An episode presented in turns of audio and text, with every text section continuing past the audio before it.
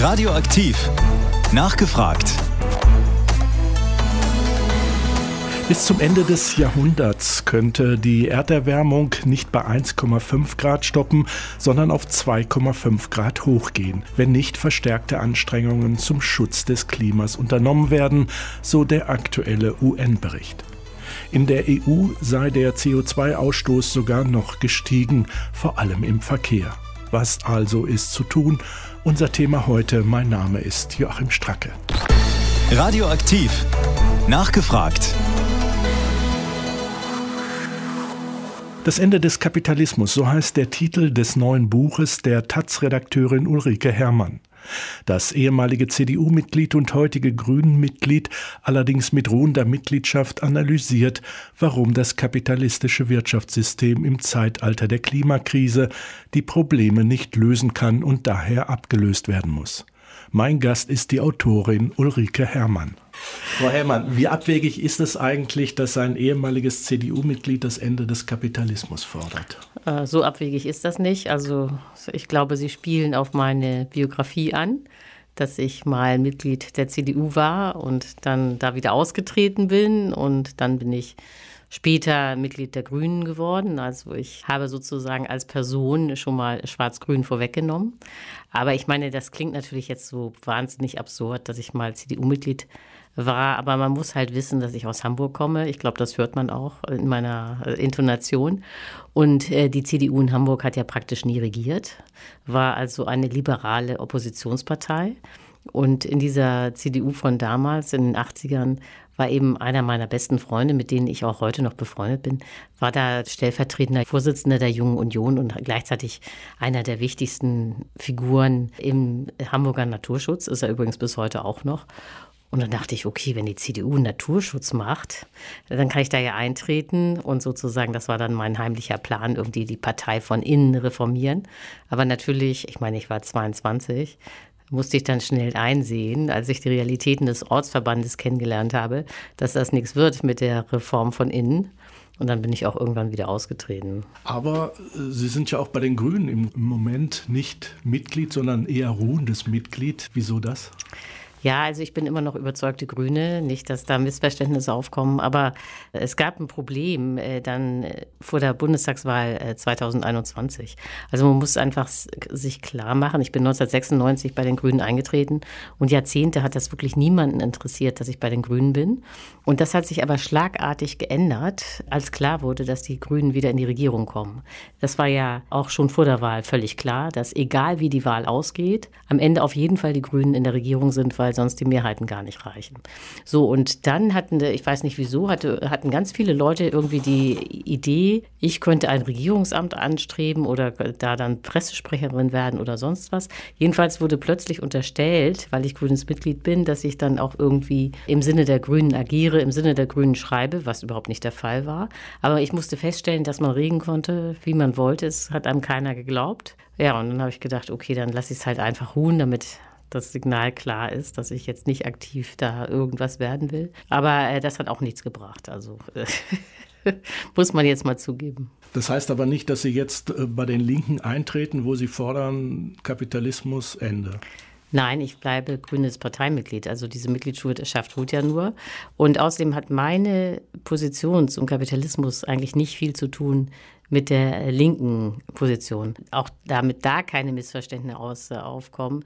Also ich finde Marx wirklich genial. Ich habe ja auch ein Buch über ihn geschrieben. Aber natürlich hatte er nicht immer recht. Nicht?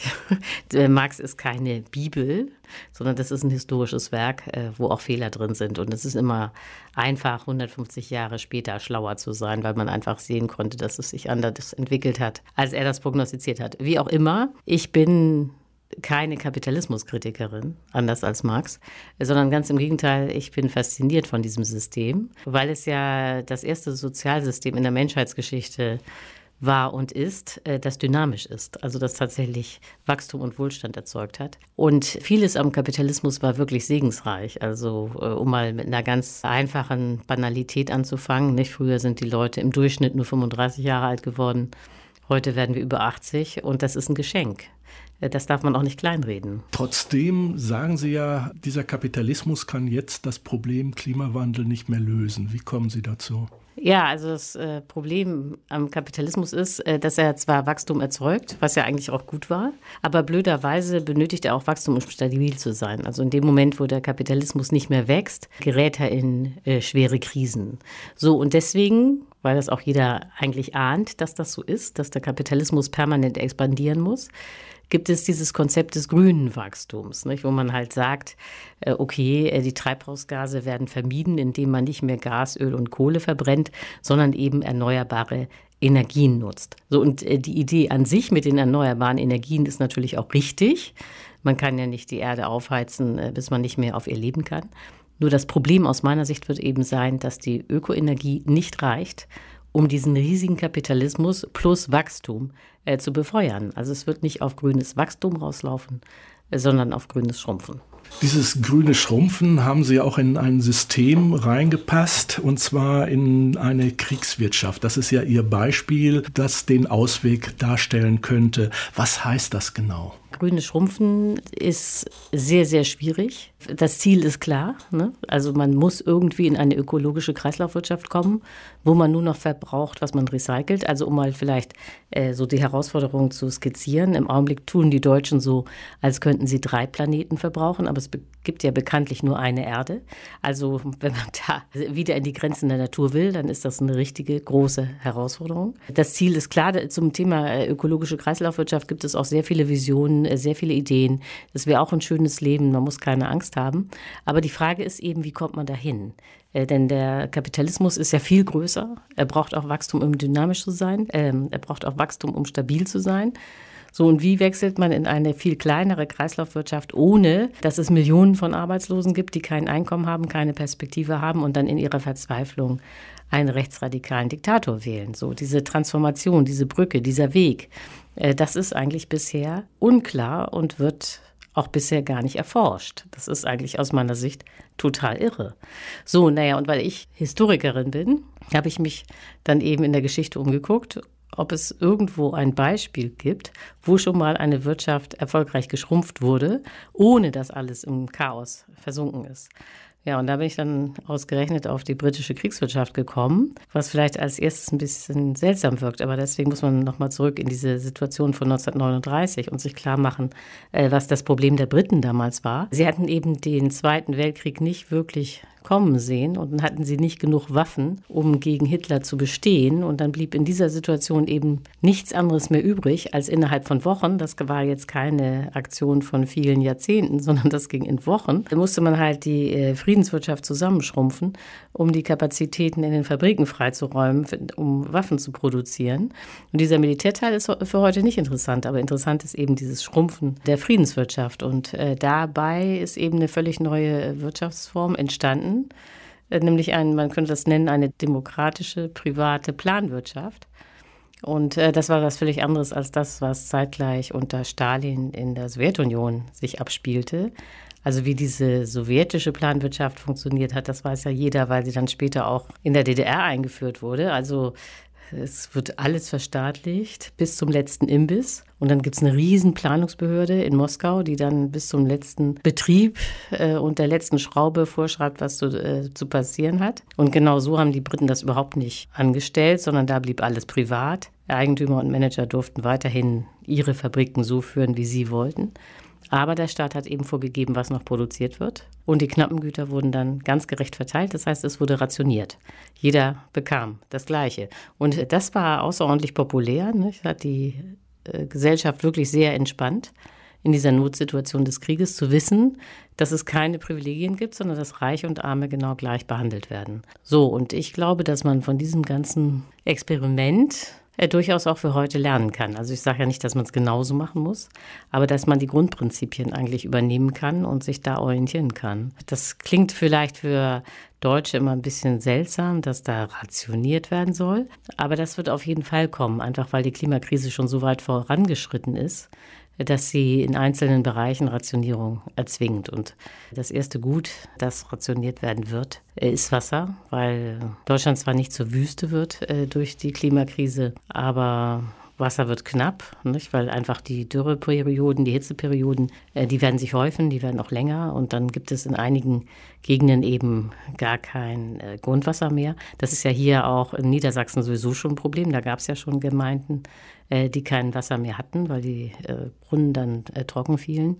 So, und das wird sich verstärken. Und das Interessante ist eben, in dem Moment, wo ein existenzielles Gut knapp wird, interessiert sich niemand mehr für Marktmechanismen oder für Preise, sondern alle stehen direkt beim Staat und wollen, dass der dann entscheidet, wer jetzt das knappe Gut kriegt. Also ob das die Haushalte sind, ob das die Industrie ist oder ob das die Landwirte sind. Ne? Und dann geht es auch gar nicht mehr um Geld, wie viel denn das Wasser kostet, sondern es werden ganz physisch äh, Mengen zugeteilt. Also da geht es um konkrete Liter. Und das ist dann faktisch Rationierung. Und äh, aus einem völlig anderen Grund, konnte ich jetzt nicht wissen, als ich das Buch geschrieben habe, äh, werden wir wahrscheinlich auch in diesem Winter Rationierung erleben, denn durch den Ukraine-Krieg wird ja Gas knapp. Höchstwahrscheinlich. Also hängt natürlich alles davon ab, wie warm oder kalt der Winter wird, aber wahrscheinlich wird Gas knapp. Und dann äh, wird sich auch die Frage stellen, okay, wer kriegt denn jetzt viel, viel Gas? Und gibt es Firmen, die schließen müssen, weil das Gas nicht reicht? Nicht? Und das ist dann auch Rationierung durch den Staat.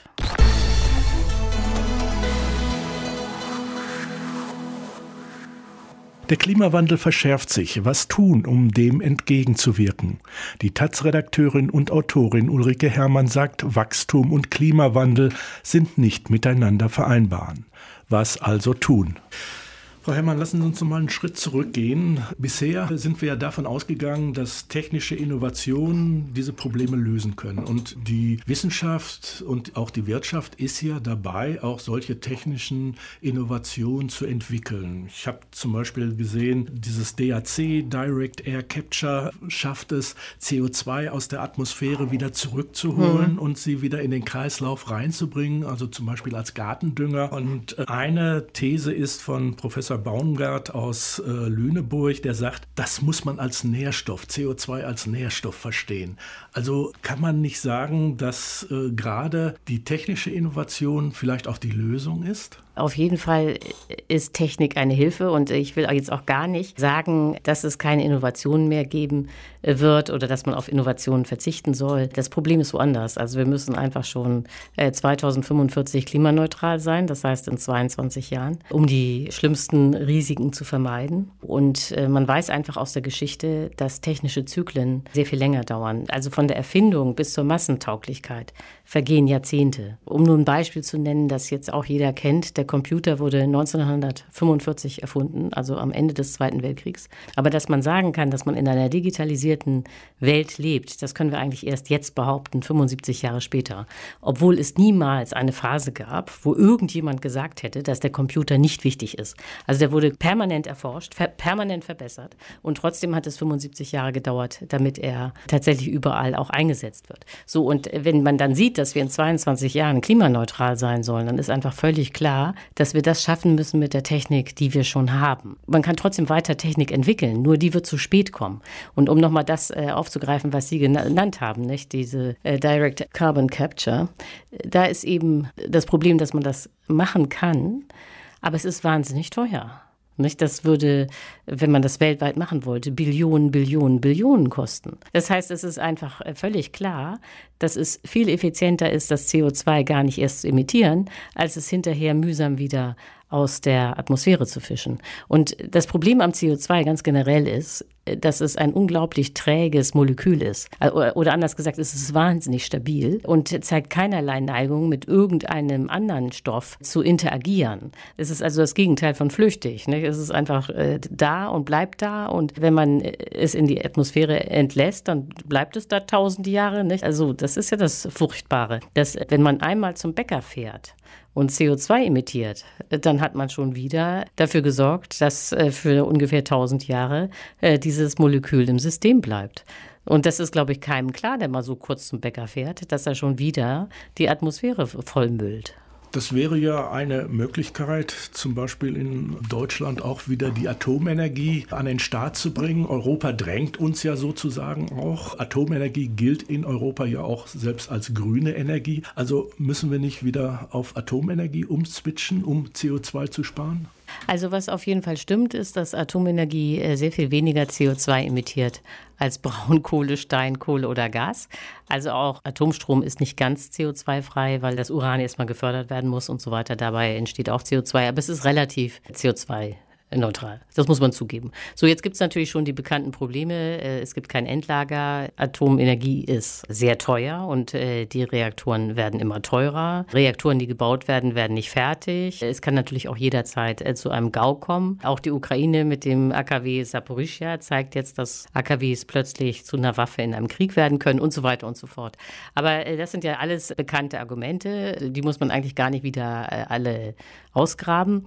Das Hauptproblem jetzt, wenn man das rein ökonomisch sieht, ist einfach, dass das Uran nicht reichen würde. Das äh, machen wir uns nicht klar, aber im Augenblick ist die Atomenergie eine absolute Nischentechnologie. Weniger als fünf Prozent des weltweiten Endenergieverbrauches werden im Augenblick von der Atomkraft abgedeckt. Es gibt weltweit nur 441 Reaktoren. Und unter dieser Bedingung, dass man also praktisch keine Atomenergie hat oder eben nur fünf Prozent, reicht der Uran noch. Wenn man jetzt aber sagen würde, okay, äh, wir wollen klimaneutral werden und deswegen setzen wir komplett auf Atomstrom und es gibt nichts anderes mehr, nur Atomstrom, Atomstrom, dann wären die Uranvorräte in zehn Jahren komplett erschöpft. So, und das ist natürlich dann völlig sinnlos, äh, teure Reaktoren zu bauen, äh, nur damit die dann äh, nach kurzer Zeit wegen Brennstoffmangel stillstehen. So, dann gibt es natürlich Leute, die sagen, ja, aber man könnte doch einen schnellen Brüter machen, also das wäre dann sozusagen Recycling von Uran. Oder man könnte doch ganz andere Uran-Varianten nehmen, wie Thorium und alles Mögliche wird da vorgeschlagen. Nur das Problem ist erneut,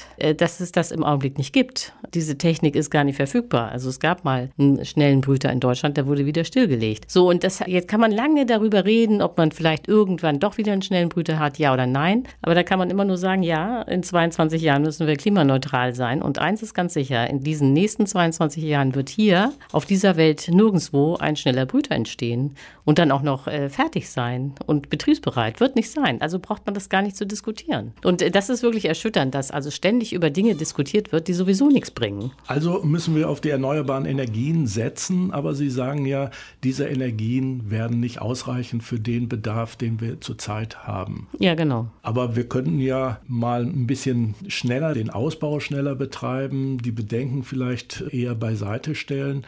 Wird es trotzdem nicht reichen? Ja, also äh, hier nicht, dass jetzt wieder Missverständnisse aufkommen. Ich bin unbedingt dafür, dass man die Solarenergie und auch die Windenergie so schnell ausbaut wie möglich und dass man alle Flächen, die dafür geeignet sind, auch zur Verfügung stellt. Das ist nicht das Problem, sondern das Problem ist, dass diese ganze Technik dann eben doch sehr aufwendig ist. Also um jetzt erstmal die Herausforderung darzustellen, also im Augenblick ist es so, dass Wind, das sind die Zahlen für 2021, 4,7 Prozent des deutschen Endenergieverbrauchs abdeckt und Solarenergie ist sogar nur bei 2 Prozent. Das heißt, etwas vereinfacht, wir müssten noch 90 Prozent äh, unseres Endenergieverbrauches auf äh, Wind- und Solarstrom umstellen. So, das ist schon mal echt eine Herausforderung. Äh, die Technik ist da, aber es, äh, das wird dann trotzdem schwierig. Und dann gibt es das zweite Problem, äh, das natürlich alle auch irgendwie kennen. Die Sonne scheint nicht immer, der Wind weht nicht immer, es gibt Flauten. Und dafür muss man vorsorgen, indem man eben sehr große Mengen an Strom zwischenspeichert. Denn der Kapitalismus ist ja dummerweise ein System, das permanent rund um die Uhr läuft und immerzu auch Strom braucht. Und diese Speichertechnologien sind aber aufwendig. Also da gibt es eigentlich nur zwei Varianten. Das eine sind Batterien und das andere ist perspektivisch grüner Wasserstoff. Und beides ist nicht billig. So, und äh, dann, wenn man sich dann mit diesen Details da beschäftigt, wird einem klar, äh, dass das eben teuer ist, nicht billig. Der Kapitalismus braucht aber billige Energie. Nicht? Das ganze System wird ja getrieben durch den Einsatz von Technik. Und die Technik läuft nur, wenn es da Energie gibt. So ohne Energie tut sich gar nichts. Und äh, deswegen ist das eine schlechte Nachricht, wenn man feststellt, okay, das ist aufwendig, das ist teuer, Ökoenergie wird knapp sein, weil dann läuft es eben nicht auf grünes Wachstum raus, sondern auf grünes Schrumpfen. Deutschland ist aber derzeit ja dabei, grünen Wasserstoff auch möglichst in anderen Ländern produzieren zu lassen. Mhm. Da, wo mehr Sonne ist, wo mehr Wind ist. Kann das nicht die Lösung sein, dass wir von da dann eben kein normales Gas beziehen, sondern grünen Wasserstoff? Äh, auf den ersten Blick äh, wirkt das äh, wahnsinnig logisch. Nicht? Das war ja auch die Idee von Desertec. In der Sahara gibt es sehr viel mehr Sonnenenergie als hier. Also man muss wissen, auch in der Sahara gibt es Winter und Sommer und auch in der Sahara gibt es Nacht Nicht? Es ist also keineswegs so, dass die Sonne immer zuscheint, aber sie scheint natürlich weitaus mehr und intensiver, als sie das hier tut. So, also liegt das natürlich nah. Man baut da Solarpaneele in die Wüste, hätte auch den ganz großen Vorteil, dass da keiner lebt. Man würde gar keine Flächen äh, wegnehmen, äh, die man vielleicht auch anders nutzen möchte. So, aber dann fängt natürlich das Problem im Detail an. Dann braucht man erstmal Süßwasser für die Solarpaneele. Da gibt es aber gar kein Süßwasser. Also man müsste erstmal aufwendig mehr Wasser entsalzen. Und dann ist natürlich die ganz große Frage, wie man eigentlich den Strom in der Sahara wieder zurück nach Deutschland kriegt. Also was nicht gehen wird, sind Hochspannungsleitungen, weil das wurde schon ausgerechnet. Dann müsste alle 100 Meter in Spanien und in Frankreich müsste so ein Mast stehen. Damit ist nicht zu rechnen, dass die Länder ihre Landschaft verschandeln wollen, damit dann Deutschland Strom hat. Also das wird schon mal nichts. Also geht das dann entweder über Schiffe oder über Pipelines. Und man muss einfach sagen, dass diese Technologie noch ganz am Anfang ist. Also es ist nicht so, dass man im Augenblick massenhaft Schiffe hätte, in denen man äh, Wasserstoff transportieren könnte. Was äh, auch damit zu tun hat, dass man Wasserstoff nur transportieren kann, wenn man ihn verdichtet. Und das heißt eigentlich, dass man ihn runterkühlen muss auf minus 283 Grad, äh, was auch schon wieder wahnsinnig aufwendig ist. Und Pipelines gibt es im Augenblick auch nicht, die äh, wasserstofftauglich wären. Das heißt, das wird alles noch erforscht. Naja, kurz und gut, das wurde gar nicht von mir ausgerechnet, sondern von einem Solaringenieur. Äh, wäre es so, dass der Sahara-Strom, wenn er dann endlich in Deutschland ist, wegen all dieser Probleme, die ich gerade aufgezählt habe, wahrscheinlich 80 Prozent teurer wäre, als wenn man ihn hier gleich herstellen würde. Das heißt, diese ganze Importidee klingt wahnsinnig gut, ist aber teurer als die Produktion hier. Jetzt ist die Produktion hier aber auch schon teuer. So dass aber, wenn es woanders noch teurer ist, macht das eigentlich wenig Sinn.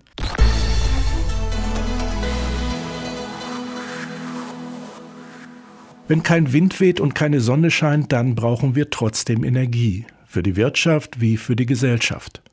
Die Autorin und Taz-Redakteurin Ulrike Herrmann sagt, wir müssen wirtschaftlich schrumpfen, um mit der Energie auszukommen. Und das bedeutet Verzicht. Frau Herrmann, kommen wir also wieder zu Ihrem Schrumpfen zurück. Sie sagen ja, wir müssen schrumpfen auf den Stand von 1978. Nee, das sage ich nicht in dieser Form. Also klar ist, wir müssen schrumpfen. Jetzt ist natürlich das, was alle Leute immer wahnsinnig interessiert. Wie stark muss man denn schrumpfen? Dazu gibt es praktisch überhaupt keine seriöse Modellierung.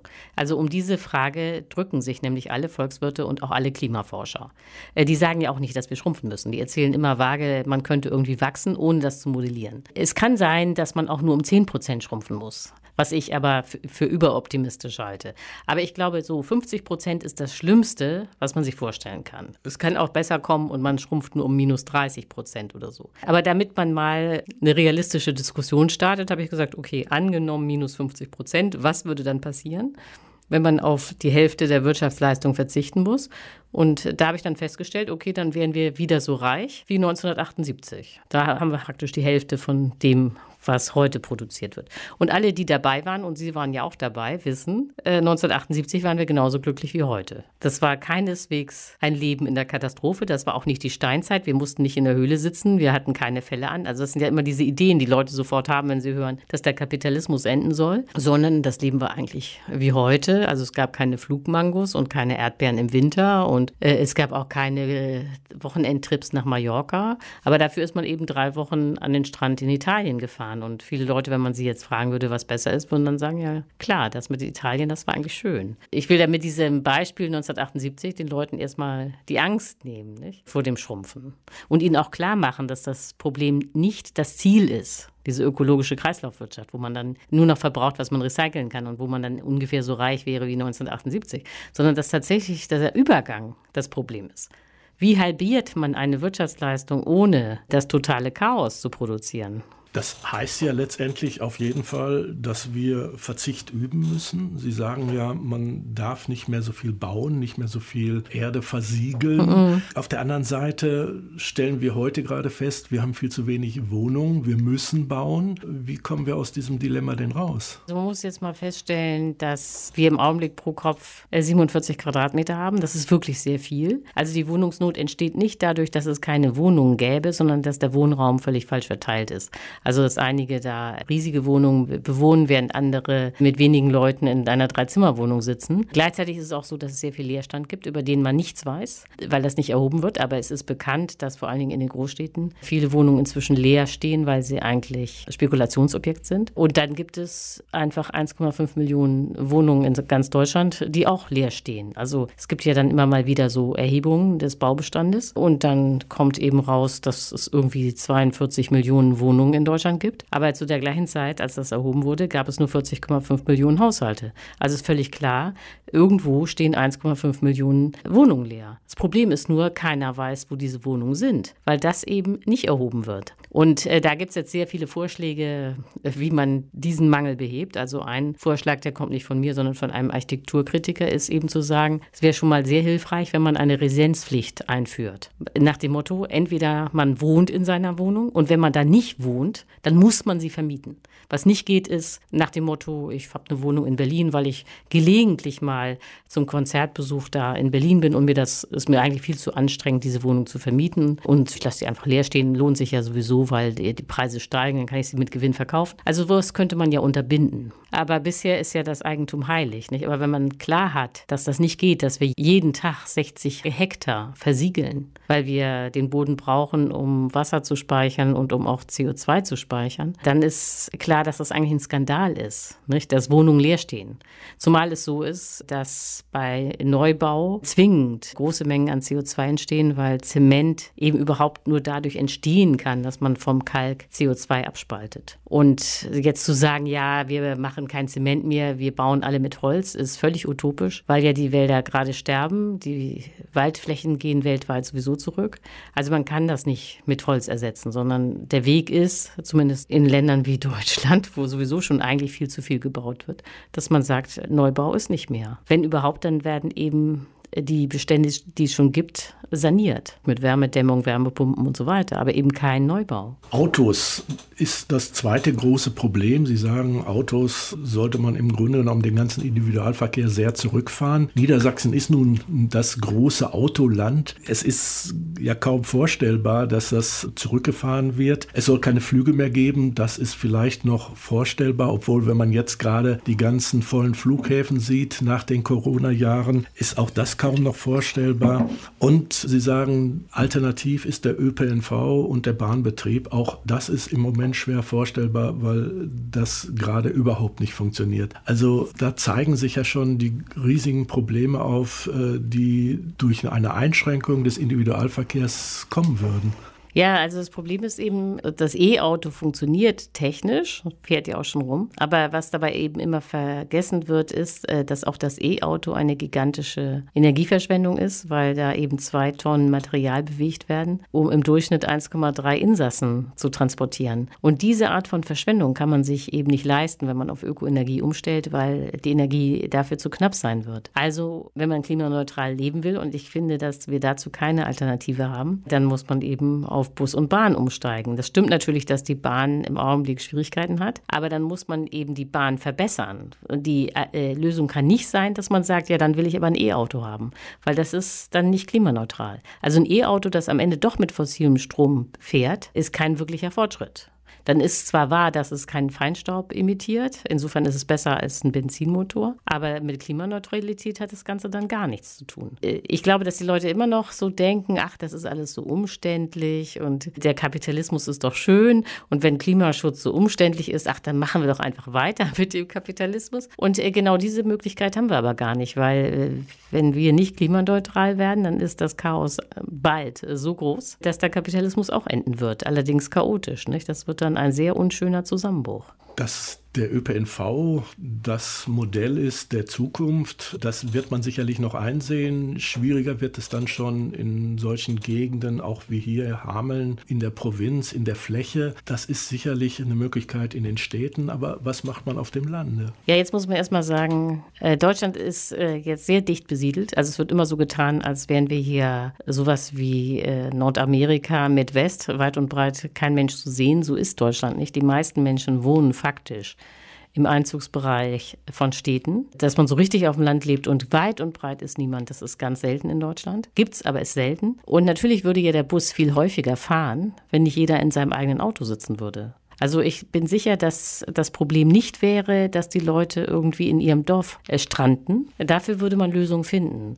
Äh, sondern das Problem taucht an einer ganz anderen Stelle auf. Das hatten Sie ja schon angedeutet. In der Automobilindustrie sind im Augenblick direkt oder indirekt 1,75 Millionen Menschen beschäftigt. Viele auch eben gerade in Niedersachsen, also der ganze Großraum Wolfsburg, Braunschweig, die leben alle vom Auto. Und wenn man dann sagt, ja, jetzt hier ist nichts mehr mit Auto, dann ist ja die Frage, was sollen diese ganzen Menschen machen? Was wird aus diesen Regionen? Natürlich können einige dann Busse bauen oder einige können dann auch äh, Lokführer werden, weil es ja mehr Eisenbahnen geben muss.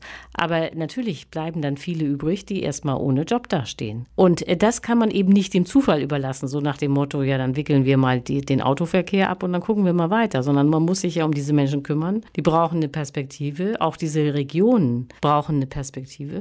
Und deswegen braucht man da staatliche Planung. Nicht? Und wenn man jetzt zum Beispiel sagt, hatten wir eben ja auch, äh, Flugverkehr ist auch nicht mehr, weil das Ökokerosin eben zwar technisch möglich ist, aber auch viel zu energieaufwendig. Und außerdem auch Ökokerosin eben Kondensstreifen hinterlässt, die dann zusätzlich die Erde auch nochmal aufwärmen, also fliegen nicht. Ja, dann ist eben wieder die Frage, okay, und was macht man mit den ganzen Beschäftigten?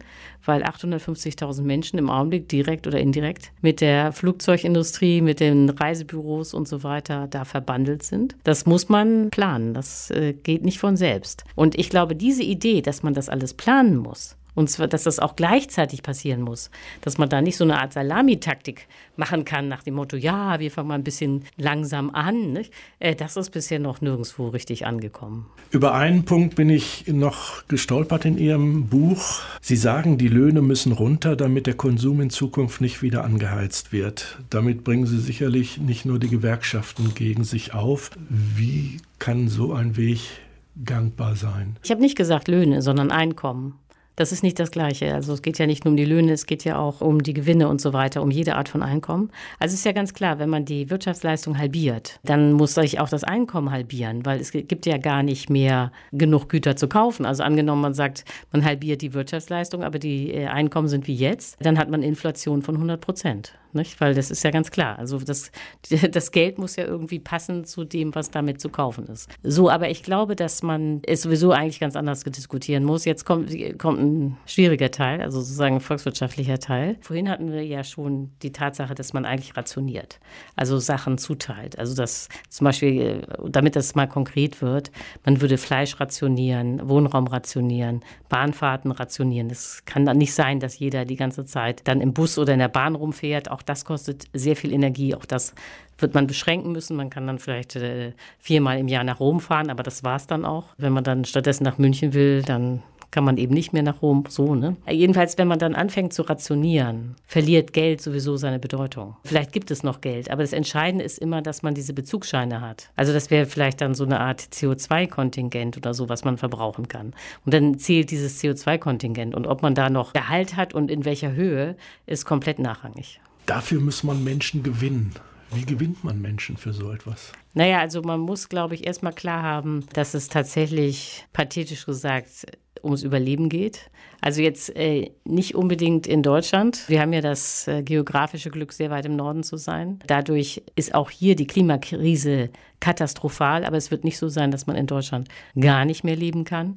Äh, das ist aber in anderen Regionen der Welt anders. Also wenn wir so weitermachen wie bisher und bisher ändert sich ja gar nichts, dann kann man schon in 50 Jahren in so einem ganz breiten Streifen von Brasilien über Afrika, Iran, Irak, Pakistan, Indien, Indonesien und Nordaustralien gar nicht mehr leben, weil es da zu heiß ist. Und das ist in 50 Jahren, also es ist ja praktisch übermorgen. Alle, die jetzt jung sind, werden das miterleben, dass 3,5 Milliarden Menschen ihre Heimat verlieren. Das heißt, es ist eigentlich klar, dass wir auf gar keinen Fall so weitermachen können wie bisher. Also hoffe ich, dass irgendwann mal die Einsicht kommt, dass man tatsächlich was tun muss, dass der Kapitalismus, so schön er war, enden muss. Aber natürlich ist es im Augenblick völlig richtig, das ist ja das, worauf Sie anspielen, wenn man jetzt hier eine Partei gründen würde, sagen wir mal die Partei für die Kriegswirtschaft oder wie immer man die dann nennen würde, dann hätte man 0,001 Prozent Stimmen und der Rest würde sagen, was ist denn das für ein Quatsch? Und würde weiter Parteien wählen, die das grüne Wachstum versprechen. Ja, da habe ich jetzt auch keine Musterlösung, muss ich zugeben. Aber ich glaube, man muss ganz prinzipiell trennen zwischen, wofür gibt es politische Mehrheiten und was ist richtig oder was ist die Lösung. Weil wenn man nur denken würde, wofür es politische Mehrheiten gibt, bräuchte man gar nicht mehr zu denken, denn das ist ja schon gedacht. Um Fortschritt zu erzeugen, muss man erstmal eine Analyse haben, was überhaupt eine Lösung sein kann. Und dann muss man sich auf den Weg machen und gucken, ob es dafür irgendwie Anhänger gibt. Aber ich bin ja sozusagen im Augenblick noch eine Ein-Frau-Mission. Also ich bin ja noch damit beschäftigt, erstmal allen zu erklären, dass wir sowas brauchen wie eine Kriegswirtschaft. Das hat ja vorher kein Mensch gesagt. Also da bin ich ja sozusagen ganz alleine mit dem grünen Schrumpfen und der Kriegswirtschaft. So, das muss ich jetzt erstmal unter die Leute tragen und dann kann man ja weitersehen.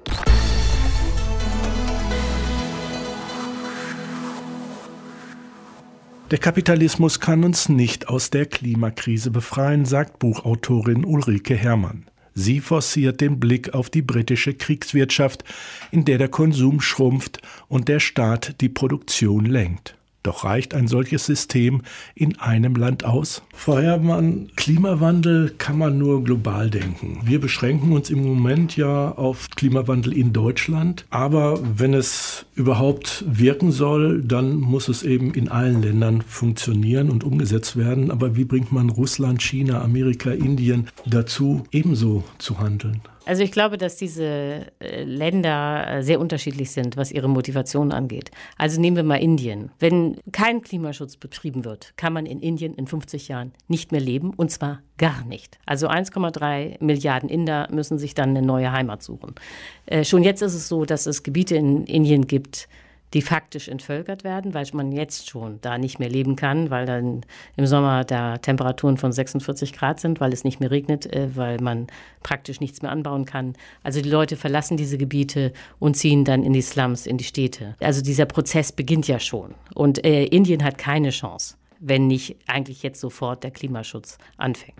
Die werden also mitziehen. Nicht? Nehme ich mal an, dass ihnen das auch schon ziemlich bald dämmern wird, dass man diese extremen Hitzeperioden nicht einfach aussitzen kann. Auch die USA ist eigentlich durch den Klimawandel sehr stark gefährdet. Gleiches gilt für China. Ein Land, das nicht so gefährdet ist, obwohl da auch große Schäden auftreten werden, ist nun ausgerechnet Russland. Nicht?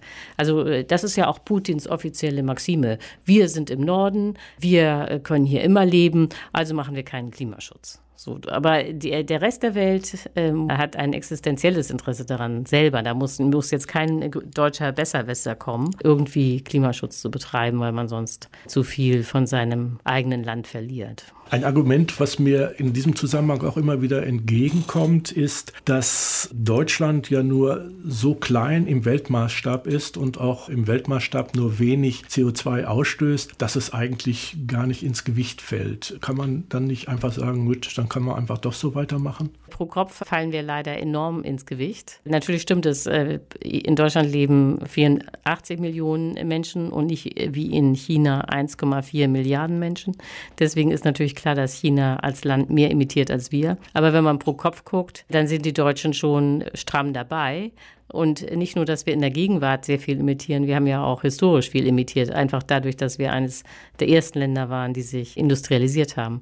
Also Deutschland ist gar kein Musterknabe und auch nicht harmlos. Nicht? Und wie gesagt, Klimaschutz heißt eigentlich, dass man fast gar kein CO2 mehr imitiert. Äh, und äh, das ist nur zu erreichen, wenn dann auch wirklich alle weltweit mitziehen, egal wie groß sie sind. Nicht? Zum Schluss, mir fällt bei all dem, was ich jetzt bei Ihnen gelesen habe, ein, das ist eine Analyse, die ist scharf, die ist auch logisch. Und dann fällt mir ein Spruch ein aus der Reihe Star Trek von Spock, wer sagt, dass die Menschen logisch sind. Sie haben jetzt äh, schon viele Diskussionen gemacht, Sie haben viele Reisen mit Ihrem Buch gemacht. Was kommt Ihnen da entgegen? Was sagen die Menschen dazu? Ich bin eigentlich erstaunt, äh, dass das Interesse so groß ist. Also ich glaube, dass ich äh, zu pessimistisch war am Anfang. Also ich dachte ja, dass kein Verlag dieses Buch haben will, weil ich meine, konnte ich mir gar nicht vorstellen, dass irgendein Verlag ein Buch machen will, wo dann die Conclusio ist, dass man eigentlich eine britische Kriegswirtschaft braucht. Aber das Buch wurde gedruckt und was jetzt genauso erstaunlich ist, es wird ja gekauft. Ist jetzt schon acht Wochen auf der Spiegel Bestsellerliste. Also irgendwie gibt es dann da ja doch ein Interesse und auch die Lesung Lesungen äh, sind ja super besucht. Also hier in Hameln ist das ausverkauft, ich glaube 140 Leute. Und mir wird gesagt, man hätte eigentlich den gleichen Saal nochmal mit 140 Leuten füllen können. Also ich hätte hier auch zweimal auftreten können. Und das zeigt ja, dass die meisten Leute dunkel ahnen, äh, dass es so auf gar keinen Fall weitergehen kann und eigentlich alle jetzt auf der Suche sind, was wäre denn eine praktikable Lösung? Ja, und ich würde denken, mein Vorschlag mit der britischen Kriegswirtschaft ist eine praktikable Lösung. Vielleicht haben andere bessere Lösungen, aber wir müssen jetzt wirklich mal anfangen, über diesen Weg zu reden, wie man sich vom Kapitalismus verabschieden kann, ohne Chaos zu produzieren. Vielen Dank. Ja, bitte. Das war die Taz-Redakteurin und Buchautorin Ulrike Herrmann im Interview zu ihrem neuen Buch Das Ende des Kapitalismus, erschienen bei Kiepenheuer und Witsch. Mein Name ist Joachim Stracke und ich wünsche Ihnen einen schönen Sonntag. Radioaktiv. Nachgefragt.